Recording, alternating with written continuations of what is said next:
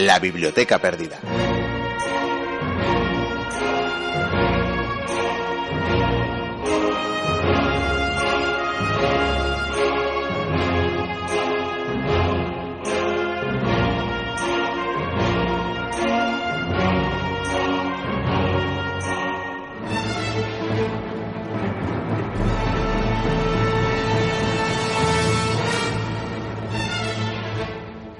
Castillo más admirable del mundo. Así hablaba el mítico Lawrence de Arabia del crack de los caballeros, una magnífica fortaleza de la época de las cruzadas que acogió a la orden de los hospitalarios. Un castillón del que hablábamos recientemente, precisamente a la hora de hablar de asedios y de defensas de fortalezas medievales. También hablamos a menudo de la pérdida, de la destrucción de patrimonio, del patrimonio de diferentes etapas de la humanidad, vestigios que nos ha dejado el pasado y que nos ha dejado la historia, que somos tan torpes de destrozar. Y evidentemente, y aunque hay bajas muchísimo más eh, duras y muchísimo más eh, lamentables que los muros de piedra de una fortaleza, como son las miles y miles de víctimas de conflictos eh, que se extienden a lo largo y ancho del mundo todavía hoy en el siglo XXI, no es menos cierto que es una pérdida sin sentido la destrucción de lugares como este del que hablamos.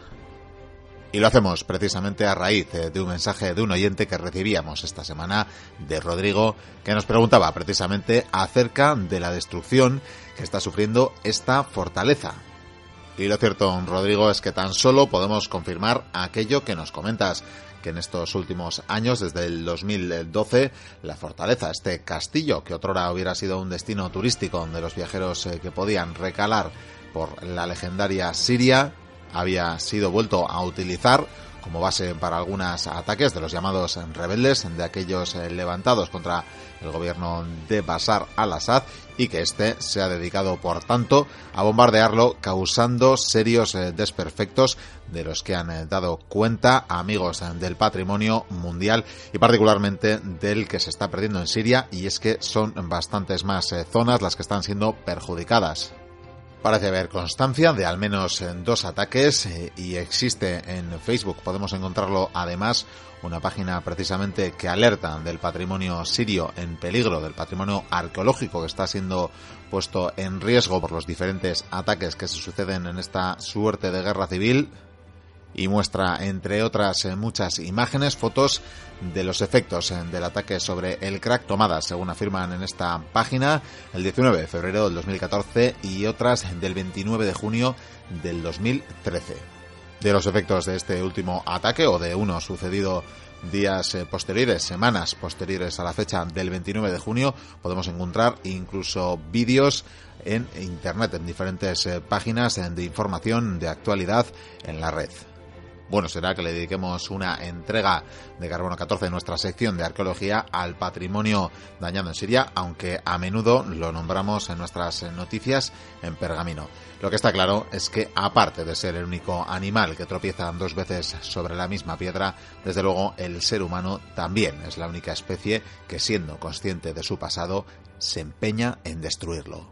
Bienvenidas, bienvenidos a la Biblioteca Perdida.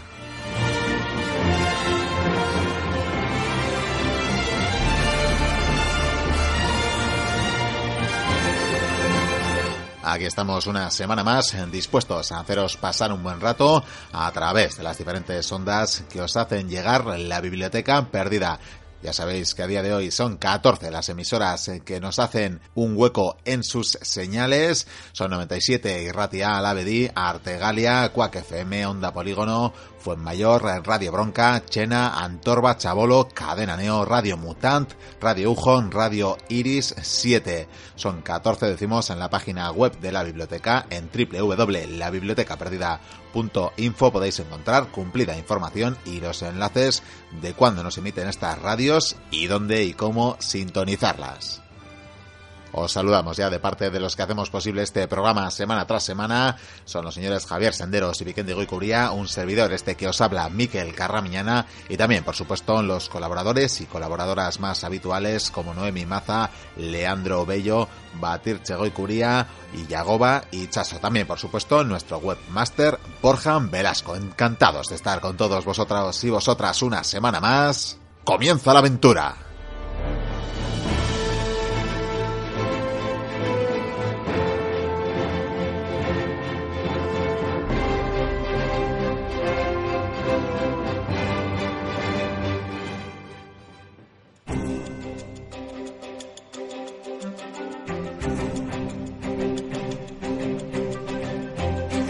Vamos ya con el sumario de hoy. Vamos a repasar los contenidos que os ofreceremos en la siguiente hora de radio.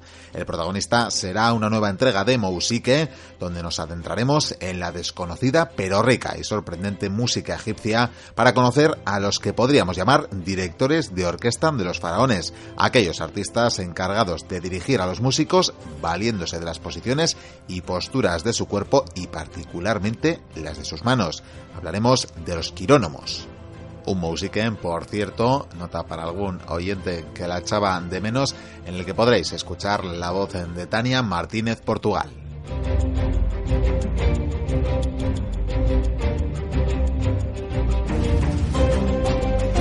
Pero no será este el único ingrediente del menú que os ofrecemos hoy. Y es que también vamos a tener unos misterios de la historia, en esta ocasión para hablar de mitología popular. Hablaremos de la Santa, compañía de cierto cortejo fúnebre que se acercaba a las casas siempre que se olía, siempre que se esperaba la defunción de alguien. Veremos, veremos qué era exactamente y qué es eh, esta suerte de leyenda urbana que se extiende por diferentes zonas del norte peninsular, más concretamente por aquellos territorios que conformaban el antiguo reino de León y que realmente le dan eh, diferentes nombres. De todo eso hablaremos con nuestro particular señor eh, de la noche.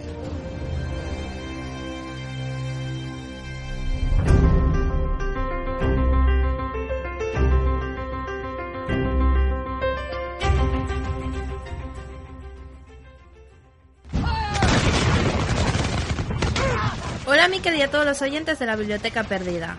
Menuda se está montando. En esta ocasión, la máquina del tiempo me ha enviado a una época no muy lejana para ser partícipe de una de esas escenas tremendas que nos dan los siglos de vez en cuando. En estos instantes me encuentro en plena guerra de la independencia de los Estados Unidos y concretamente estoy observando la determinante batalla de Saratoga. Estamos en octubre del año 1777.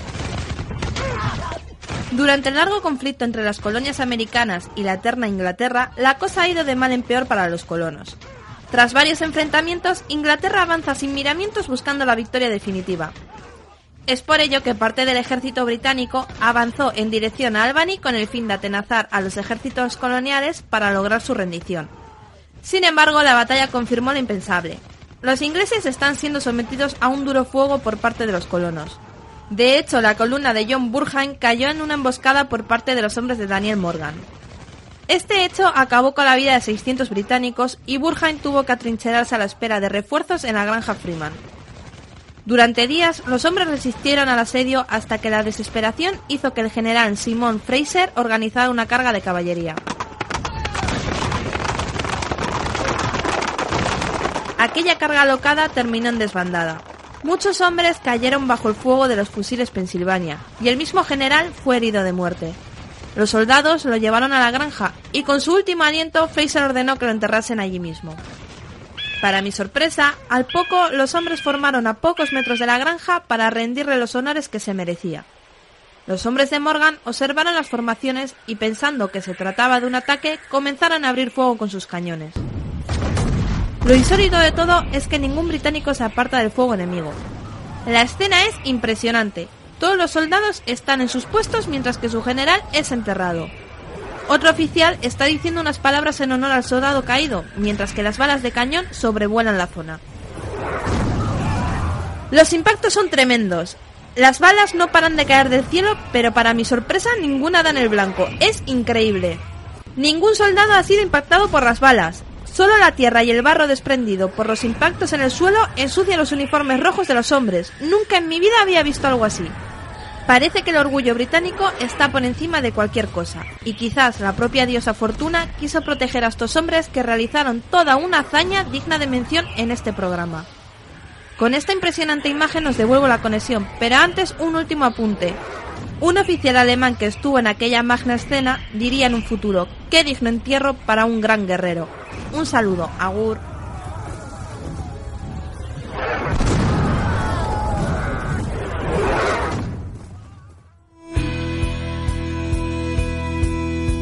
Vamos con las noticias en pergamino.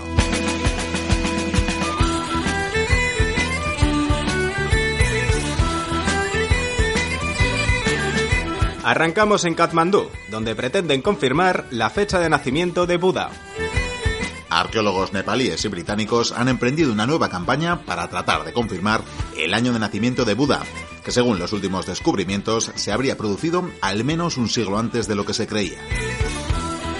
Los trabajos se desarrollan en el área de Lumbini, en el sur de Nepal, y donde en 2013 se excavó un lugar oculto budista que data del siglo VI a.C., cuando con anterioridad se daba, por cierto, que el iluminado había nacido en el siglo siguiente.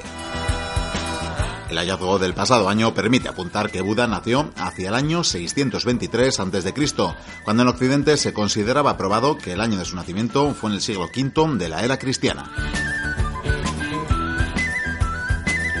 Y cambiamos de continente para viajar a la costa argentina en busca de los restos de un navío español.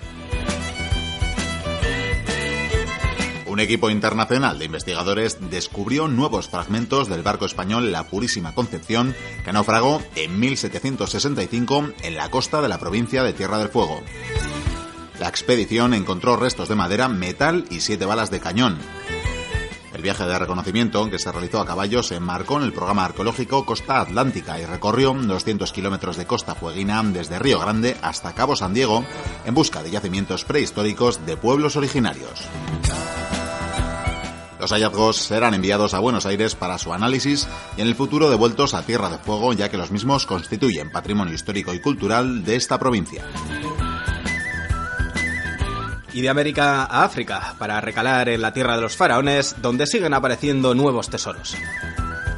Arqueólogos europeos han descubierto una estatua que representa a Iset, una de las hijas del faraón Amenhotep III en la zona de Luxor, en el sur de Egipto. La pieza arqueológica fue hallada durante los trabajos de restauración del templo funerario de Amenhotep III en la zona de Kom Alitán, situada en la ribera oeste del río Nilo. La estatua, que mide 1,70 metros de altura y 52 centímetros de ancho, formaba parte de un coloso de alabastro de 14 metros de alto que representa a su progenitor y estaba emplazado en uno de los portones del templo. La importancia del hallazgo radica en que es la primera vez que se encuentra una estatua que une solo a Iset con su padre, ya que se han descubierto muchas otras que la representan con sus padres y hermanas y que son exhibidas en el Museo Egipcio de El Cairo. Y no nos movemos de Egipto para despedir las noticias en pergamino, hablando de nuevo de patrimonio expoliado que ha sido recuperado. Las autoridades egipcias recuperarán este mes ocho piezas arqueológicas de la época de los faraones que fueron incautadas por los servicios de seguridad estadounidenses en el 2011.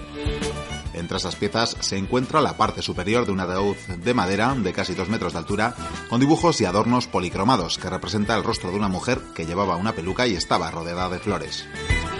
También hay dos piezas de la tela de una momia que llevaba una capa de yeso con dibujos coloridos, entre ellas un escarabajo con alas que empuja simbólicamente el sol. Las piezas fueron halladas en Nueva York por los servicios aduaneros y fueron previamente sacadas de Egipto a través de excavaciones clandestinas.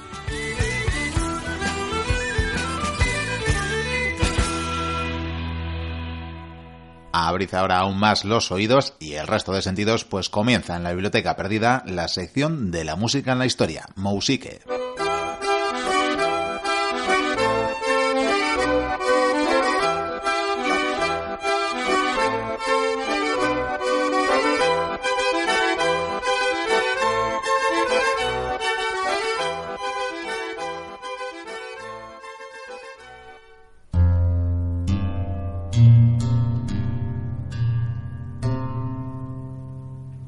Esas sandalias esa túnica, la piel bermeja por el sol y esos ojos pintados cual Horus.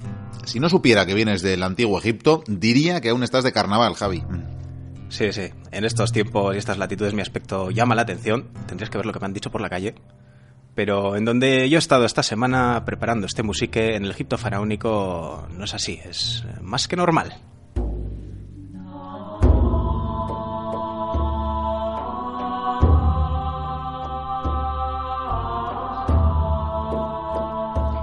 Estado allí ilustrándome y deleitándome con los músicos de la corte del faraón y aprendiendo de sus artes y de uno de los oficios musicales en particular, quizás el más importante y, el menos conocido, el de quienes guiaban a los músicos en sus actuaciones.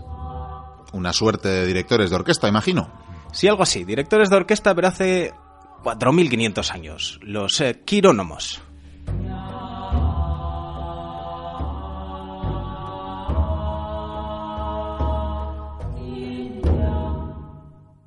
Los quirónomos. Supongo que tienen que ver con la palabra griega quirosmano.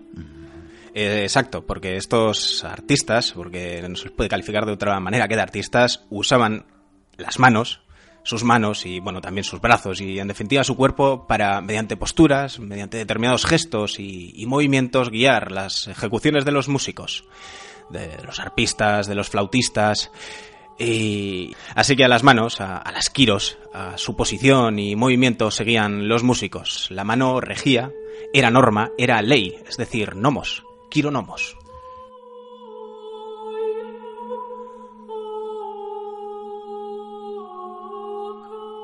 ¿Y lo hacían tal y como un director de orquesta dirige en nuestros tiempos la batuta?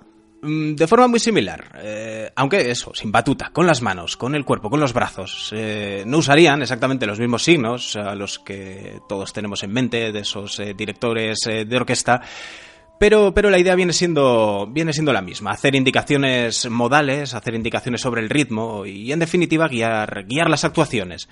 Y por cierto, que aún hoy hay directores de orquesta que se valen de sus manos desnudas y sus brazos para estas labores y renuncian a la batuta los quiros siguen presentes, ¿cierto?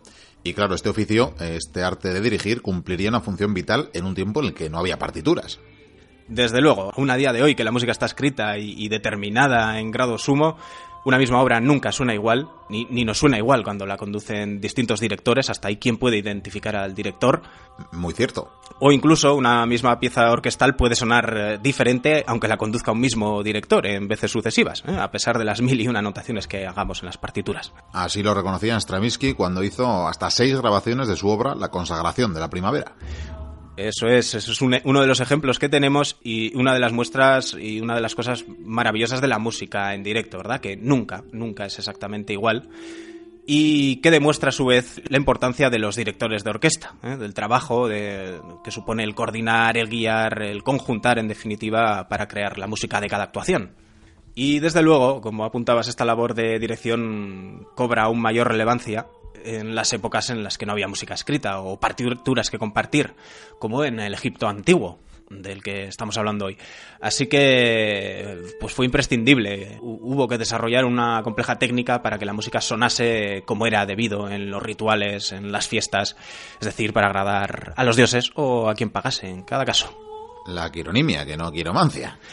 Esos son otras artes también de las manos, pero quironimia, quironimia, el arte de regir la música con movimientos de la mano y las posiciones del cuerpo.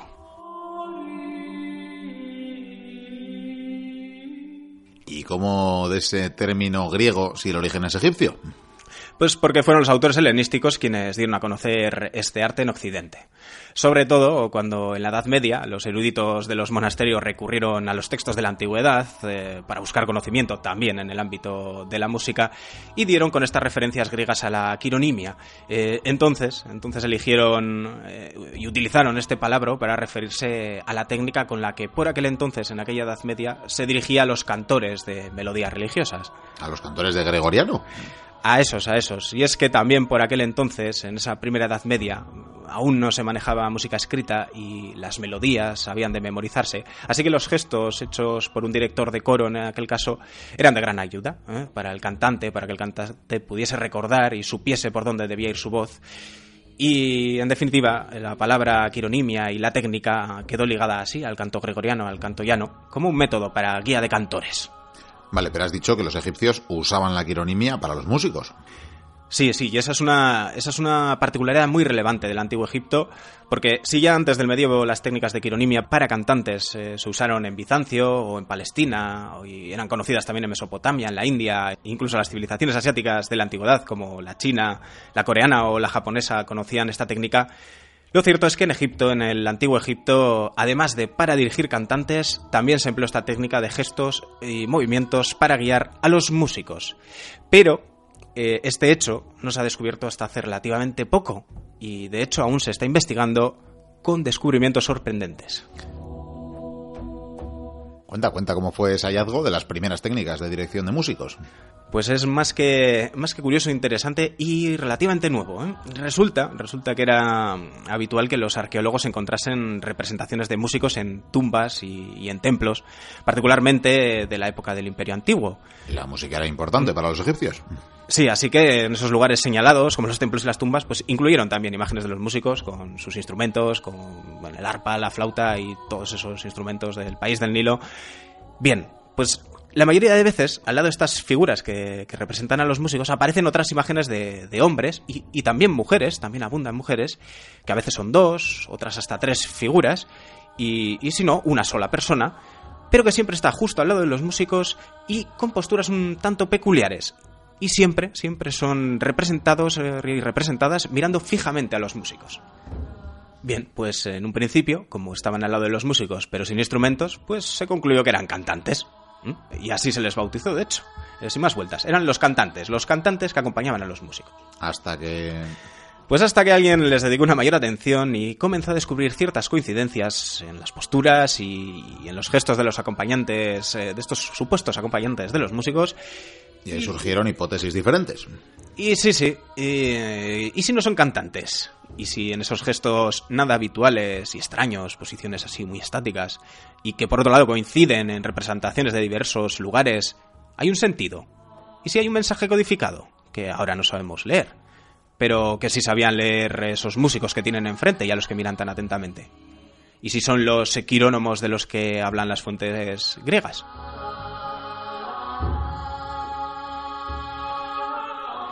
Y comenzó así, pues la verdad que lo calificaría como la gesta o la hazaña, eh, aún no concluida, aún no concluida, de descifrar los gestos de los quirónomos egipcios. ¿Y a quién debemos semejante perspicacia? Pues desde luego hay varios, ¿eh? pero uno de los pioneros y grandes investigadores fue el profesor alemán Hans Hickmann, que en los años 60 eh, se interesó por estos signos e investigó eh, y los investigó de forma sistemática. Estaba convencido de que esas figuras hacían referencia a algún tipo de indicación musical y puede que hasta fuesen un lenguaje musical plasmado en la piedra. Para, por ejemplo, él decía, hacer sonar correctamente a esos eh, músicos dibujados en las tumbas. Ya sabemos que todo lo que ponían en las tumbas y en los templos tenía una clara función, un sentido que a lo mejor no conocemos, pero que estaba allí por algo. Un lenguaje perdido que se propuso descifrar. Sí, se empapó de la iconografía egipcia, de todos estos dibujos, de todos estos relieves, eh, fijándose en las posiciones de los brazos, en las manos, en el mínimo detalle, ¿eh? los dedos, los ángulos, el uso de una u otra extremidad, eh, comparó los dibujos, vio los relieves, todo debía querer indicar algo y él quería saberlo. Y hasta estudió a, los cantores coptos de su tiempo, de, esos años 60, que al fin y al cabo tantas costumbres antiquísimas conservan, ¿no? Quizás por ser una comunidad tan antigua y tan cerrada en cierto modo. Y allá estuvo, estuvo filmando a cantores coptos hasta que... Eureka. Eureka, efectivamente. Comprobó que ciertas posturas eh, se repetían en, los relieves, en las ilustraciones, eh, con ángulos muy concretos que se daban en uno y otro lugar, de las posiciones de los brazos, de las manos. Y, oh sorpresa, algunos signos de las manos que hacían estos cantores coptos coincidían con los representados en las imágenes funerarias del Imperio Antiguo. Es decir, que algunos signos se habían conservado durante milenios.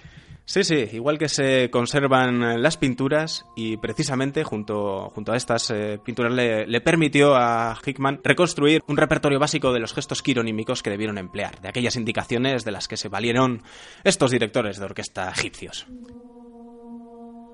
Indicaciones como, por ejemplo... Eh, pues Hickman concluyó que había dos signos básicos y luego a partir de ellos varias variaciones, incluso hay quien ha concluido que podría haber otro para indicar unos modos. Pero bueno, yo os hablo de, estos primeros que están más que certificado que se dan. Uno es el eh, del eh, quirónomo, recordemos, hombre o mujer, que aparece arrodillado en esa típica postura también asociada al mundo egipcio y que aparece con la mano izquierda detrás de la oreja, ¿no? En ese gesto universal de oír, así con la mano un poco envolviendo la orejilla, como cuando queremos oír mejor, ¿verdad? Así tiene la mano izquierda y la otra mano, la mano derecha, está abierta y tendida hacia adelante, como pidiendo, ¿no? Esta mano de pedir, que también es un gesto internacional que a lo mejor hemos heredado de ellos, ¿no? Ciertamente, y esa es una en todo caso. ¿Cuál es la otra postura básica? Mm, pues aquella en la que la mano izquierda, eh, en vez de estar al lado de la oreja, descansa sobre una pierna y la mano derecha está también tendida, pero esta vez formando con el dedo índice y el dedo pulgar una O. ¿Y esas posturas pues, básicas eh, que indicaban? Pues puede que un sonido, o quizá todo un modo musical, es decir, toda una escala, una escala básica, o puede que un grupo de notas. Eso es realmente lo que están por dilucidar. Está claro que tenía un sentido sonoro. Hay varios profesionales eh, en ello, pero desde luego, lo dicho, esas posturas tenían un sentido y eran parte de un sistema de signos musicales muy, muy desarrollado muy desarrollado porque es de suponer que los sentidos de estas dos posturas básicas de los que nos hablas cambiarían si se modificaba algo en ellas. Exacto. Y así lo demuestra el hecho de que en diversos lugares aparecen imágenes de los quirónomos en las mismas posturas, pero con sutiles variaciones, pero no variaciones hechas al azar, sino ángulos muy concretos eh, o cambios de posición muy determinadas eh, de una u otra mano. ¿Existirían, por tanto, series de gestos o gestos intermedios? Sí, eh, es algo que Hickman explicaba así, ¿no? Cuando el quirónomo cambiaba el ángulo que forman la mano y el brazo extendidos, el músico cambiaría el sonido a más grave o a más bajo, tal y como hacen los cantores coptos e incluso hacemos nosotros, esto es algo que añado yo, que, asociamos, ¿no? Una nota más alta a un brazo y una mano elevada. Si alguien nos levanta una mano mientras estamos hablando o la, o la baja, pues llegamos a, gritar o llegamos a callarnos. El poder de las manos, de las quiros sigue, sigue presente para guiar nuestro sonido. Incluso tenemos esa intuición para reproducir escalas de la que debieron valerse para estas técnicas de guiar a los cantantes, a los músicos. Y en cierto modo esto lo, ha confirmado más recientemente la egiptóloga Sira Bonet, eh, que analizando las distintas imágenes de los quirónomos eh, ha concluido que cada ángulo podría representar incluso una nota de, una escala musical. O, otra hipótesis de Hickman es que quizá la mano que descansa en la pierna, esa de la segunda posición, pues podría estar o servir para marcar un ritmo, o si no un ritmo, un tiempo débil o un tiempo fuerte según estuviese apoyada. Estos gestos, por ejemplo, son visibles en varios pueblos, en la música de varios pueblos de Oriente Próximo, pero estás describiendo prácticamente un lenguaje, todo un sistema musical. Un lenguaje musical que debieron aprender a hacer los quirónomos, practicando los movimientos y los ritmos, para poder guiar a los músicos y, y, cantantes y que también debieron aprender, por supuesto, pues estos músicos y los cantantes de la época para poder seguir y para poder hacer bien su profesión, su oficio y que sabemos que debió alcanzar gran desarrollo entre la cuarta y la sexta dinastía, es decir, hace más de 4.000 años, todo un lenguaje musical que, como hemos dicho, dejaron plasmado en varios lugares como, como en la mastaba de Ti o de Kenhotep o la tumba de Inti. Estaríamos, por tanto, ante el primer modo de notación musical conocido. Eso es, anotación musical mediante iconografía, es decir, en lugar de, símbolos como las notas musicales que nosotros empleamos, los egipcios se valieron de, representaciones de, imágenes, de, esas posturas y de esas posiciones del cuerpo, esas mismas que además luego emplearían los quirónomos en los directos, por decirlo de alguna manera y que quien conociese su significado podría leer directamente de los muros para hacer la música.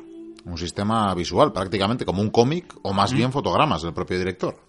Eso es, es visual, completamente visual, no, no simbólico, sino es, eh, estás interpretando el gesto de la vida real, la, viva imagen, prácticamente. Y es algo que encaja justo con este periodo en el que los egipcios se pasan de, de la imagen a la escritura.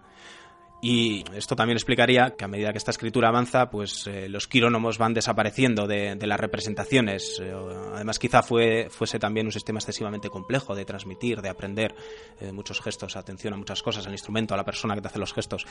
Aunque hay una curiosidad, de algún modo esto persiste en esa escritura jeroglífica porque la mano y el brazo van a continuar siendo el símbolo de los que hacían la música.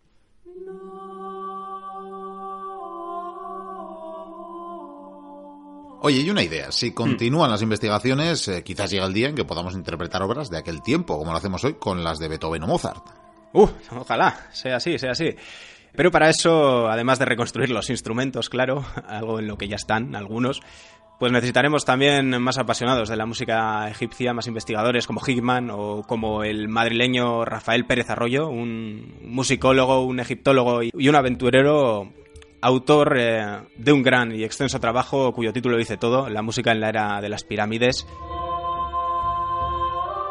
Y quien además de, hacer este magnífico trabajo de, documentación eh, de la música, también ha experimentado precisamente recreando la música de aquel periodo, música que, grabó en Silos, eh, fíjate tú qué otro lugar muy importante para la música, y que es esta música que hemos venido escuchando a lo largo del musique y con la que nos vamos a despedir.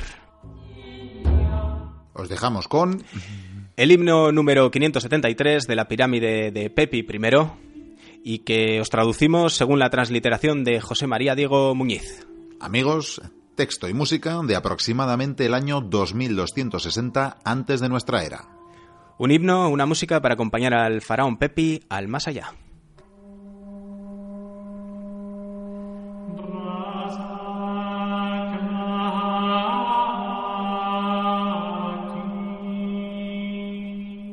Despiertas en paz, oh tú purificado, en paz.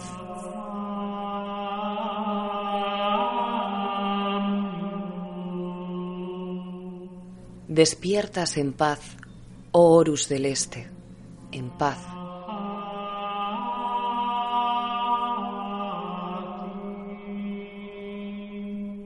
Despiertas en paz, oh alma del Este, en paz.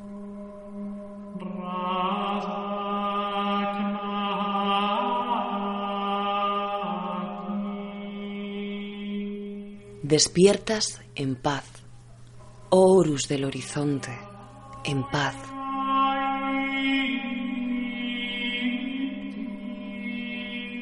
Igual que duermes en la barca de la noche, despierta en la barca del día. Pues eres tú quien ha vigilado a los dioses, sin que haya ningún dios que te haya vigilado a ti.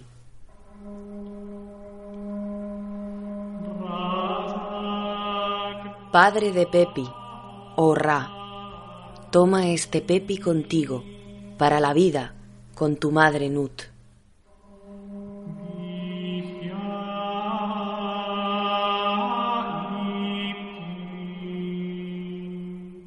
Que las puertas del cielo se abran a este Pepi, que las puertas del firmamento se le abran a este Pepi. Este Pepi va hacia ti para que tú lo hagas vivir.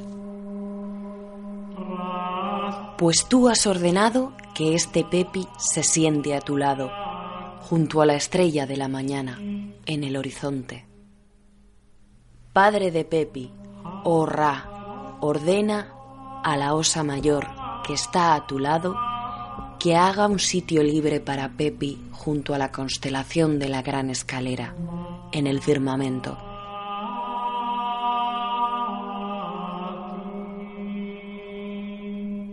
ordena el que tiene la vida, el hijo de Sotis, la estrella de Sirio, que hable en favor de este Pepi y que establezca para este Pepi un lugar en el cielo.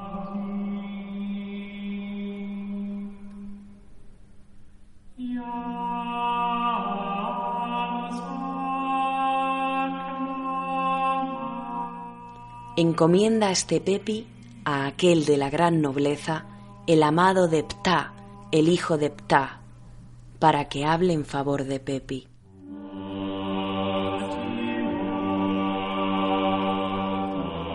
y para que perpetúe las provisiones para sus aparadores que están en la tierra.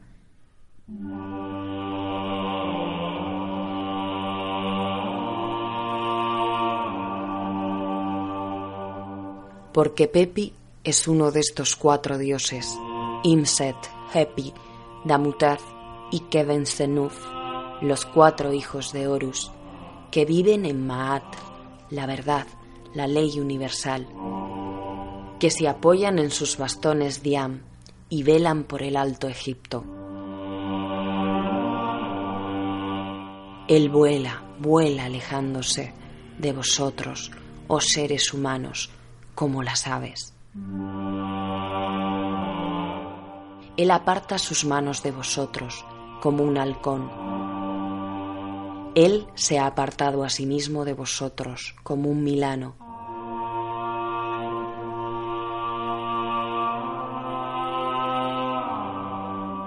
Este Pepi ha sido salvado del que le entorpecía el paso que está en la tierra. Este Pepi ha sido soltado de la argolla.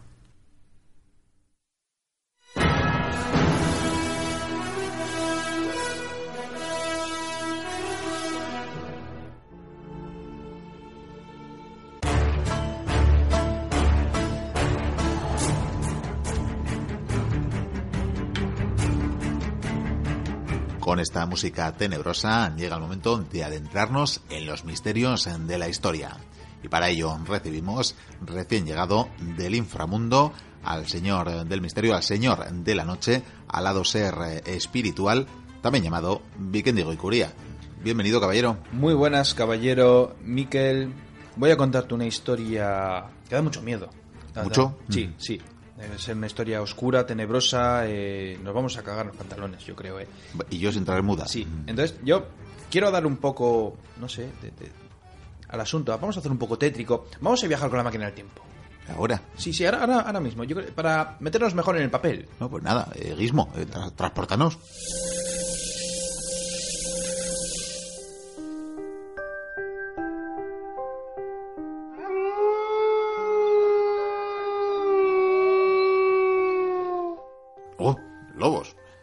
Correcto, Miquel. Como puedes ver, está todo oscuro, hay mucha niebla, oímos lobos, búhos. Estamos en un sitio oscuro, tétrico.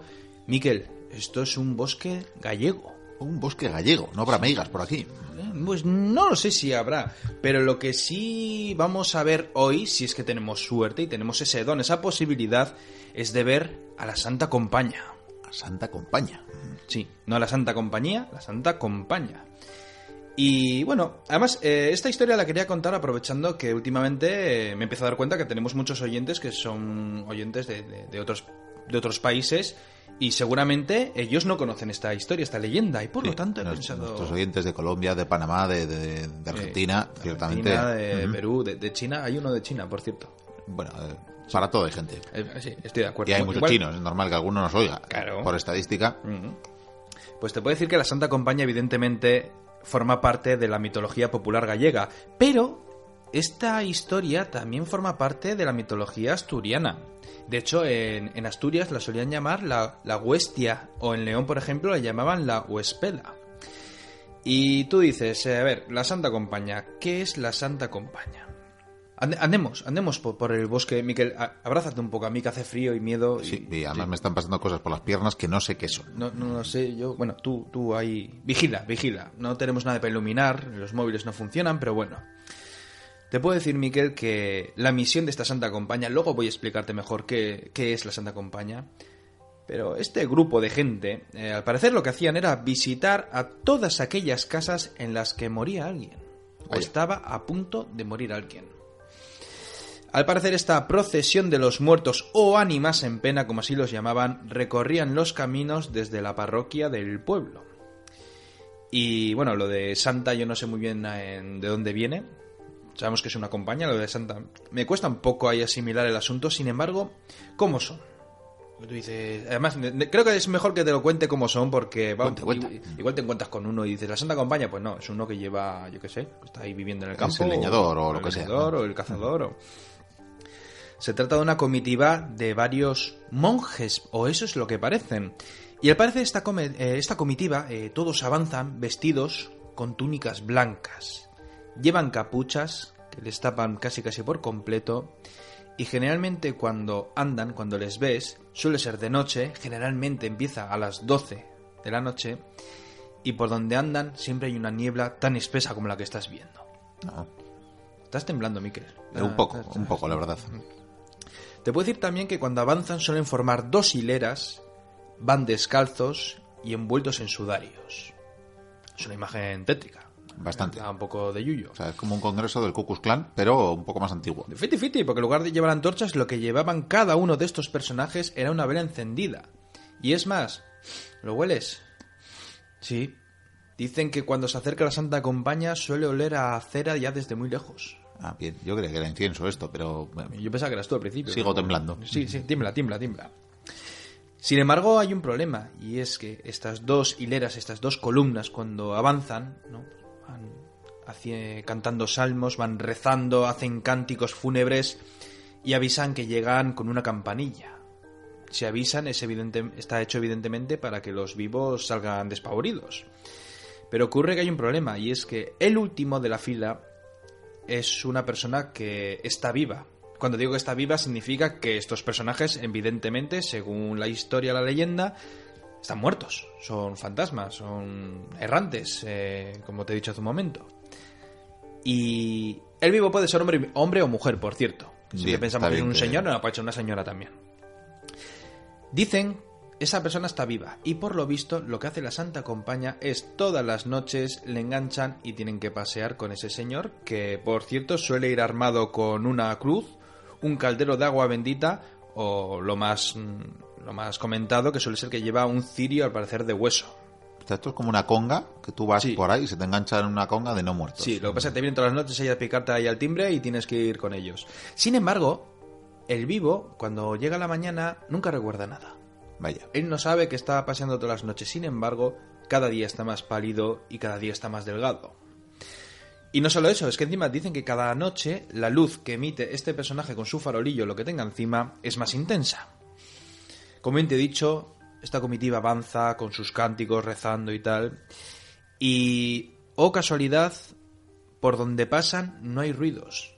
Los, los animales callan, seguramente huyen despavoridos, no se oyen pajaritos, ni lobos, ni, ni zorros, nada, no se oye nada. De hecho, Pues dicen... Se, se han dejado ir los lobos, Sí. no es por nada. Ya, dicen que incluso en los pueblos los perros se ponen a aullar como locos y los gatos huyen despavoridos. ¿La puede ver cualquier persona a la Santa Compañía? Pues al parecer no.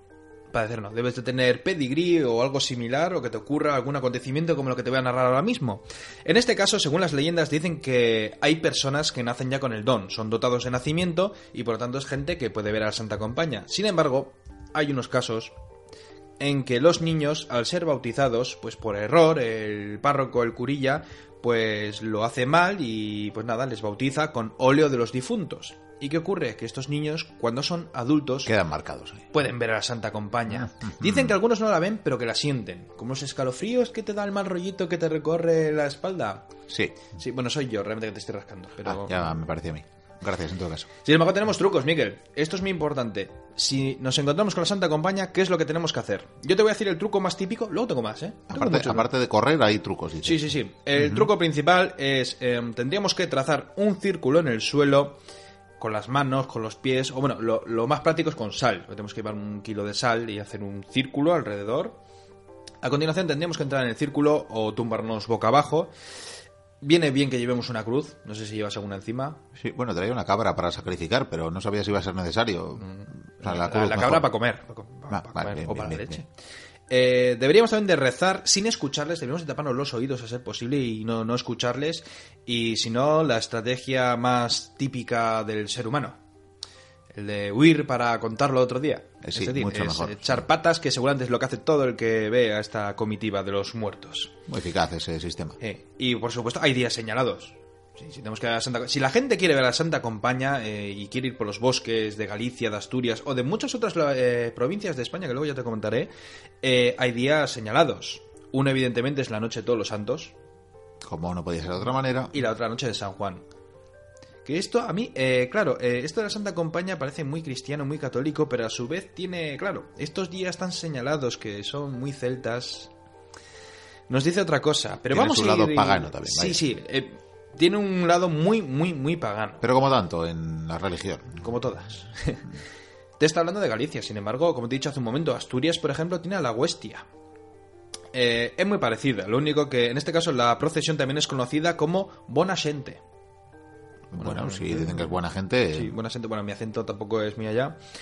Eh, dicen que en, en este caso esta comitiva lo que hace es se acercan a casa de alguien que esté enfermo, moribundo, que le queda poco, y lo que hacen es dar tres vueltas a su casa y al día siguiente está muerto. ¿no? Sí, bueno, Eh, de hecho, de- hay, hay un dicho de, de la Santa Compañía que, que- que es, es interesante. Dice, anda de día que la noche es mía. Andad de día que la noche es mía. Es una especie de reflejo que lo que nos quiere decir es que el día es para los vivos, mientras que la noche es para los difuntos. Y esto lo dicen en Galicia, Lo dicen en muchos sitios. que como Fraga decía lo de la calle es mía, lo mismo tiene relación. Pues, hombre, Fraga era un poco Walking Dead, no sé. la verdad es que... Eh, vamos más allá, Miquel. Eh, por ejemplo, Las Urdes. Un sitio mágico por, por, por excelencia, vamos. O sea, esa zona de, de Extremadura es increíble. Tiene magia, misterios. Y allí, por ejemplo, surge el Cortejo de Genti de Muerti. Que parece muy italiano, pero bueno, es así como al parecer los llamaban. De hecho, este cortejo, al parecer, eran dos jinetes fantasmales que aparecían por los caminos, no sé si con armadura, con espada o qué, pero lo que hacían era perseguir a los pobres desgraciados que iban por la noche dando vueltas y evidentemente la gente huía despavorida o no aparecía. Qué manía la gente dar vueltas por la noche. De verdad, ¿eh? No hay que meterse en los bosques. Con de esta noche. niebla, además. Sí, sí, sí, cada vez es más. Bueno. Eh, tenemos también historia en Zamora, por ejemplo. En Zamora existe la estadera. No, la estadea. Eh, al parecer, no es una compañía como esta, pero se trata de una mujer que vaga por los caminos y los cementerios. Dicen que, bueno, que tú, si te la encuentras y la miras fijamente, pues verás que no te devuelve la mirada porque al parecer no tiene cara. Da, mucho miedito. Y dicen que huele a humedad y a muerte, incluso. Tanto pasear por el cementerio es normal. Normal, normal, sí, sí, sí. Y para terminar, eh, porque yo- Miquel, ya tengo más miedo. Aquí hay mucha niebla, ¿eh? Sí, bueno. Los lobos ya, ya no se oyen Terminamos, yo voy a salir corriendo en cualquier momento, en todo no caso. sé. Pero eh, antes de salir corriendo podemos utilizar este, estos trucos que también tengo que te van a interesar, yo creo. Posibilidades que tenemos si nos encontramos con la Santa Compañía, Miguel. Prepárate. En el número uno. Número uno. Puedes poner las manos en cruz y gritar Jesucristo cuando te vayan a dar el, el cirio. Y dices, ¿por qué tengo que gritar esto de Jesucristo cuando me van a dar el cirio? Porque es el problema de la Santa Compañía. He dicho, ¿te hace algo en principio? No. Sin embargo, si una persona ve a, a esta comitiva y ve al último, que es el que está vivo, esa persona se te va a acercar, te va a dar el cirio, la cruz o lo que se tercie ¿Y cómo la cojas? y cómo la Uy, cojas, cómo que la la, tienes que coger. Además, todos los monjes te estarán mirando. Pues eh, el que te ha dado el objeto, evidentemente, al, al día siguiente aparecerá muerto. Y ese mismo día, a la noche, a las 12 de la noche, te llamarán a la puerta. Para Mm. que continúes con la labor que hacía el otro pobre desdichado. Vaya por Dios. Entonces, si ya sabes, si te van a dar algo, tú grita Jesucristo. Jesucristo. Y, y luego echa a correr, porque vamos. Vamos más allá. Hay otro truco, llevar los brazos cruzados. Tú lo llevas cruzados, te dan el cirio y dices, no. No, no, no. tengo los brazos cruzados, no Sí, sí. puedo agarrar el cirio. ¿eh? Dicen que también puedes hacer eh, el símbolo de, de los cuernos con los dedos. eh, típico, ¿no? Haces así, que más bien parece que le estás vacilando o Sí, algo. sí, Pero bueno, tú haces el símbolo. un corte de mangas, mm, Sí. que falta respeto. Puedes también llevar las manos ocupadas. Eso es muy. ah, te viene. Toma el cirio. Oye, no, tengo aquí la linterna, tengo aquí. Tengo la cesta de setas, eh, sí, los eh, Rolex. El paquete de tabaco, eh, un cigarro en la mano. Mira, luego te doy un cigarro en un dedo y en otro un mechero y así. Perfecto. Solucionar. Tengo que utilizar las dos manos, colega. Dicen que también es. Esto es un sistema ya más, más duro. eh, No sé cómo explicarlo. Eh, claro, tú has traído una cabra. Si llegas a tener un gato negro, Vaya, es muy eficaz. siempre me Al equivoco. parecer, cuando te viene el decidio, tú le tiras el gato, se lo lanzas a la cara o donde sea. El gato hará lo suyo y tú puedes escapar y no te va a pasar absolutamente nada. Y ya por último, también otra cosa que puedes hacer, si no tenemos sal, si no tenemos gatos y si no tenemos las manos ocupadas, cuando te vayan a dar la cruz, pues puede, cuando te venga el señor y oye, toma la cruz, tú le puedes responder, cruz ya tengo. Y ya está.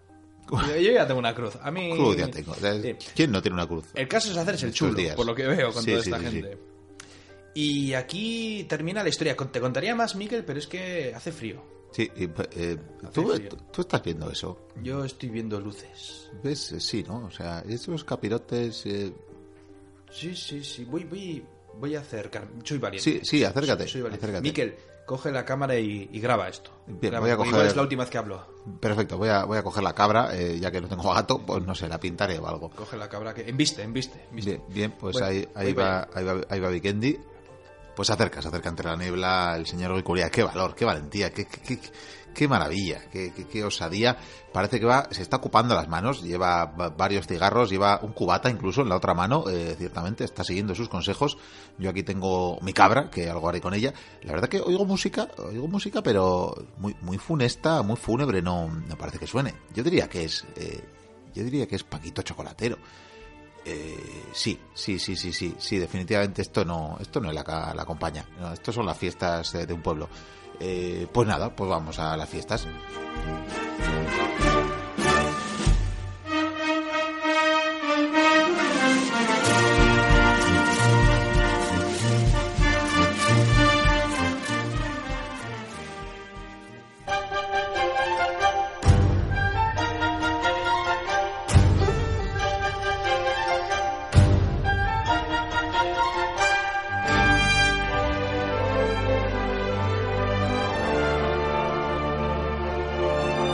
Pues hasta aquí lo que ha dado de sí esta nueva entrega de la Biblioteca Perdida que esperemos que hayáis disfrutado como cada semana y que por tanto repitáis dentro de siete días porque volveremos cargados de aventuras, cargados con más eh, ingredientes eh, que ofreceros.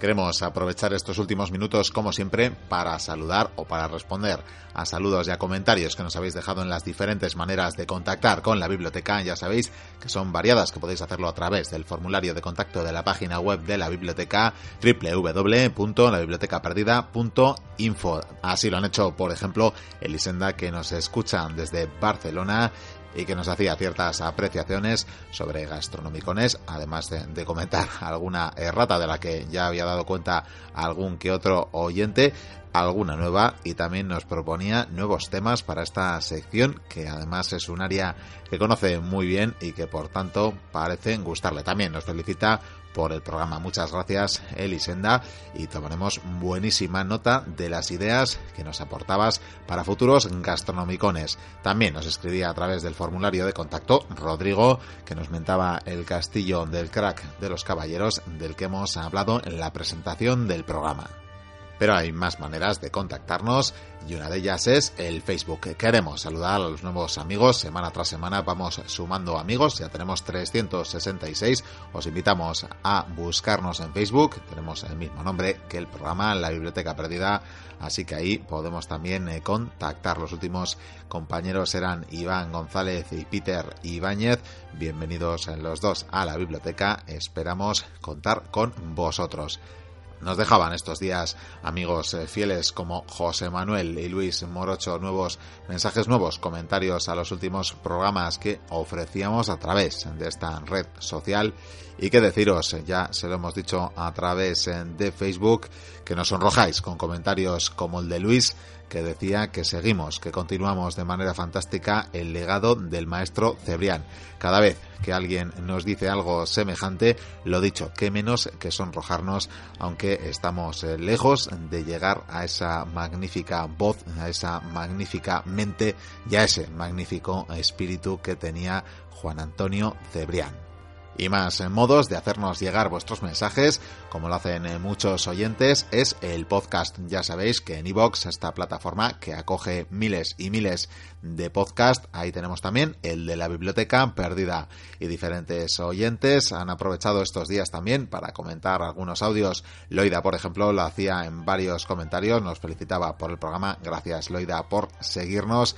También 206 Alfredo, Alfredo suponemos, le llamaremos así, este era su nick, nos dejaba un comentario, otro comentario para el sonrojo, y es que nos tildaba del mejor podcast de habla hispana. Pues en fin, eh, gracias, muchísimas gracias por semejante comentario. Responsabilidad nos da si fuera así, pero en todo caso, con que muchos y muchas lo consideréis, desde luego estamos más que complacidos. También Ezequiel nos dejaba, en este caso, firmaba la pregunta que hizo en su día sobre el gastronomicón de nuestro compañero Leandro que dedicaba al queso. Le hacía varias preguntas y en su día lo hizo anónimamente. Esta vez firmaba la pregunta, firmaba el comentario y nos agradecía la extensa respuesta que ofreció Leandro, que si alguno quiere, por tanto, extender información de ese gastronomicón, podrá hacerlo en iBox. Y ya sin tiempo, solo daré una nota más y es que os queremos decir, queridos oyentes, que todavía, todavía no se han agotado los calendarios que ofrecíamos hacía cosa de un mes, hacía cosa de varias semanas, así que si alguno, a pesar de estar ya avanzado el mes de marzo, se quiere hacer con un calendario credencial de la biblioteca perdida, está a tiempo que nos haga llegar sus señas, su dirección postal y se los haremos llegar, le haremos llegar un par de ejemplares encantados de la vida.